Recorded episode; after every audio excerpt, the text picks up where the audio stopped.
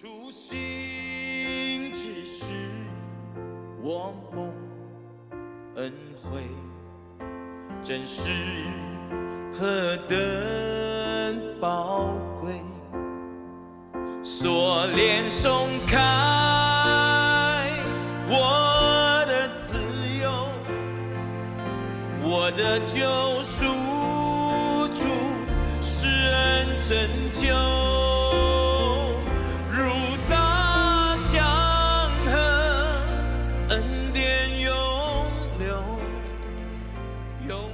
弟兄姐妹、好朋友们，大家早安！一天一章，真理亮光啊！希望你啊仍然跟上每一天读一章的进度啊！今天在奇异恩典的诗歌里，我真是感受到这首诗歌在整个教会的历史里面安慰多少多少破碎的心灵啊！这个作者他也用一个什么样的经历？他发现这位神的恩典是何等的浩大啊！这首诗歌永远流传在我们当中，鼓励着我们前行。今天我们要来读路加福音十五章，我要读第一节到第七节。众税吏和罪人都挨近耶稣，要听他讲道。法利赛人和文士私下议论说：“这个人接待罪人，又同他们吃饭。”耶稣就用比喻说：“你们中间谁有一百只羊，失去一只，不把这九十九只撇在旷野，去找那失去的羊，直到找着呢？找着了，就欢欢喜喜的扛在肩上，回到家里，就请朋友、邻居来，对他们说：我失去的羊已经找着了，你们和我一同欢喜吧。我告诉你们，一个罪人悔改，在天上也要这样的为他欢喜。”叫比为九十九个不用悔改的艺人欢喜更大。今天名山传道分享，弟兄姐妹早安，各位好朋友大家好。我想路加福音十五章讲到三个耶稣的比喻，都是我们蛮熟悉的。第一个是失羊的比喻，有一个人有一百只羊，失去了一只，他就把九十九只撇在旷野，去找回那只不变的不见的羊，一直到找着了。第二个呢是失钱的比喻，一个富人呢，他有十块钱不见了一块，他就点上灯打扫屋子，细细的找，直到找着。第三个是浪子的比喻，小儿子向爸爸要了家产，去过着放放荡浪费的日子，最后却花光了他一切所有的。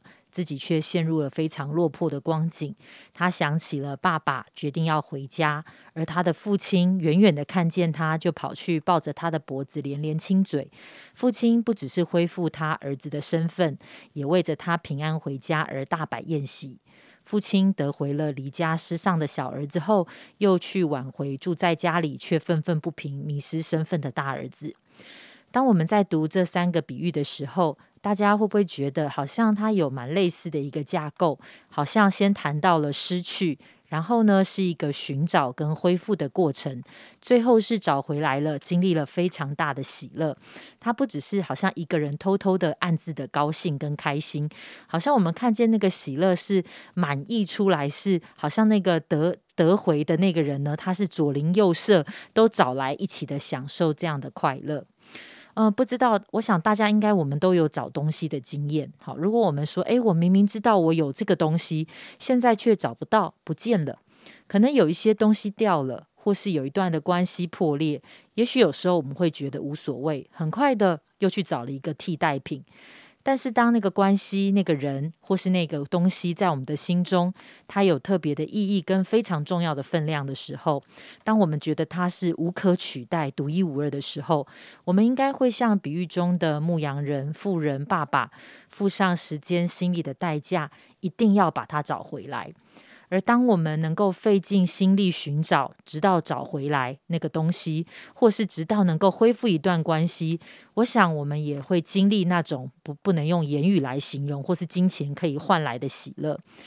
那在神的心里，什么是神？他付上高昂的代价，花尽心力、费尽心思想要找回来的，有什么事情是让上帝非常的喜乐、满意出来的？我想，在我们的心里，应该会想到十字架。神的儿子耶稣基督的生命，竟然死在十字架上为我们舍了，为了是要恢复我们以及我们跟神的关系。而我们刚才杨姐帮我们读的那段经文第七节跟第十节，耶稣也都谈到说：“我告诉你们，一个罪人悔改，在神面，在神的使者面前，也是要这样的为他欢喜。”原来，一个迷失的罪人，当他的生命被寻回、被翻转，他重新恢复跟神的关系的时候。好像我们会想到，哎，就是一个很糟糕的人变成了好人哦。或许就像耶稣曾经遇过的撒该，对于那些曾经被他伤害或是因为他而有损失的人或是群体来说，当然会觉得这是一个好消息。但是不只是这样，因为那个不只是地上的好消息，而是我们看见在天上，在属灵的世界里面，这都是非常美好、非常兴奋、带来非常欢喜的好消息。呃，最近在网络上有位姐妹就分享，在她生日的那天，她的家人决定要信耶稣。他们看到我们，当我们看见这个消息的时候，哇，我们所有人真的都非常的开心。后来有另外姐妹也接着分享，她的家人最近在病痛当中也觉志信主。虽然好像病痛是让人感到难过的，但是姐妹仍然因为家人的信主而非常的喜乐。其他同在群组里的人真的是跟他们一同的喜乐。那同时也想到自己还没有信主的家人，心里面是更加的盼望他们都能够快快的信主。但是所有人都欢迎这样的好消息吗？好，如果大家还记得，在一二集也讲到说，众税吏和罪人都挨近耶稣，要听他讲道。法利赛人和文士私下议论说，这个人，好指的就是耶稣，接待罪人，又同他们吃饭。税吏和罪人都是当时社会上被人排斥、拒绝的人，没有人要跟他们往来。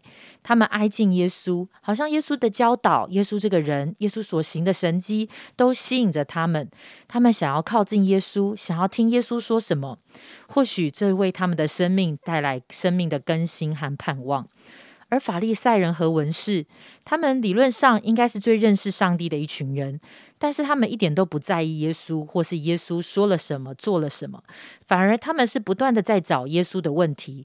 他们觉得耶稣是个不错的拉比，但是这个不不错的拉比，怎么却没有保守自己的清洁，居然常常的跟罪人在一起，跟他们一起吃饭？这是法利赛人和文士、宗教人士他们所不能认同的。他们也拒绝去思考为什么耶稣会这么做。他们在意的是宗教、是规条，以及他们在宗教当中，他们可以得到什么好处跟人的尊重。也许就像浪子的比喻当中的大儿子，他们不体贴天父，不体贴爸爸的意思，他们只不不不明白天父的心意是盼望那个失丧的儿子可以回到家中，恢复他的生命，让许多的人可以一起欢庆这个家庭所经历的恩典和丰盛。亲爱的天弟兄姐妹，在我们刚才所谈到的这个比喻当中，你有看见自己在这些比喻当中是什么样的角色？什么是你生命的状态呢？我们能否贴近上帝的心，加入寻找这个失丧人的旅程，或者为着人的生命可以回到天父的家中而大大的欢庆呢？嗯，听着听着，啊，心里面、脑海里面。就想着这些年来，一个一个来到幸福小组的面孔，嗯，有些人我们仍然在联络，有些人他们留在小组里，有些人他们也不在这个地方。嗯，每次我知道有一些好朋友们，你们虽然没有在这个地方，但是你们也听着一天一张真理亮光。当我常常收到这些讯息的时候，我心里面就有一个意念浮现出来，就是神好像要对你们说，你每一个脸孔都在他的心里。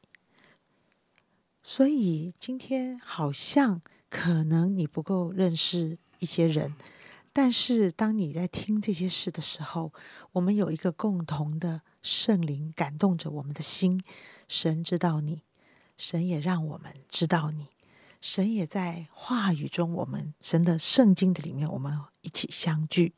所以明山今天的分享啊，我这我很记得一个一句话，就是到底在神的心里，什么是无可取代的？好像失去了一只羊，失去了一些钱，好像失去了一个儿子。到底神是怎么想我们的？什么是无可取代的？非要找到不可，非要把它找回来，就安心了，就欢喜快乐了。结果花更多钱来庆祝，其实他他还没有失去这么多。我我在想到底我们在神的心里是什么？弟兄姐妹，我们不要放弃，不要放弃体会神爱我们的心，也不要放弃你亲爱的家人还没有信主，你知道吗？神比你更爱他们，不要放弃为他们祷告，不要放弃让他们有经历神的机会。或许借着病痛，或许借着各种各样的机会，神的应许永远不落空。我们的家人都要在耶稣基督的里面，我们一起祷告。谢谢亲爱的神，你告诉我们什么是你心里面无可取代的。我们每一个人的灵魂在你的心中是无可取代的，你拼了命都要把它找回来，你宁愿自己死也要把他们找回来。主，我们知道这就是你对我们的爱。主让今天我的心深深的被你的爱来感动，也用你的眼光看待我身边周围每一个宝贵的灵魂。亲爱的主，我们常常在许多的捆绑里面，我们常常在许多的内疚的里面，我们常常自以为是聪明，希望让自己心里好过一点，所做的各种各样的事情。但是当有一天做够的时候，就会觉得自己好疲倦。主耶稣让我们有一个新的释放，就是知道我们在你的心里面是无可取代的。你会费尽千辛万苦把我们找回来。主耶稣，我们也为我们所爱的家人祷告，每一个都要被你找回来，都要在耶稣基督里面得到最真的平安跟自由。谢谢主，听我们同心祷告，奉耶稣基督的名，阿门。应许，他的话语长存，一生一世在他影下有份他的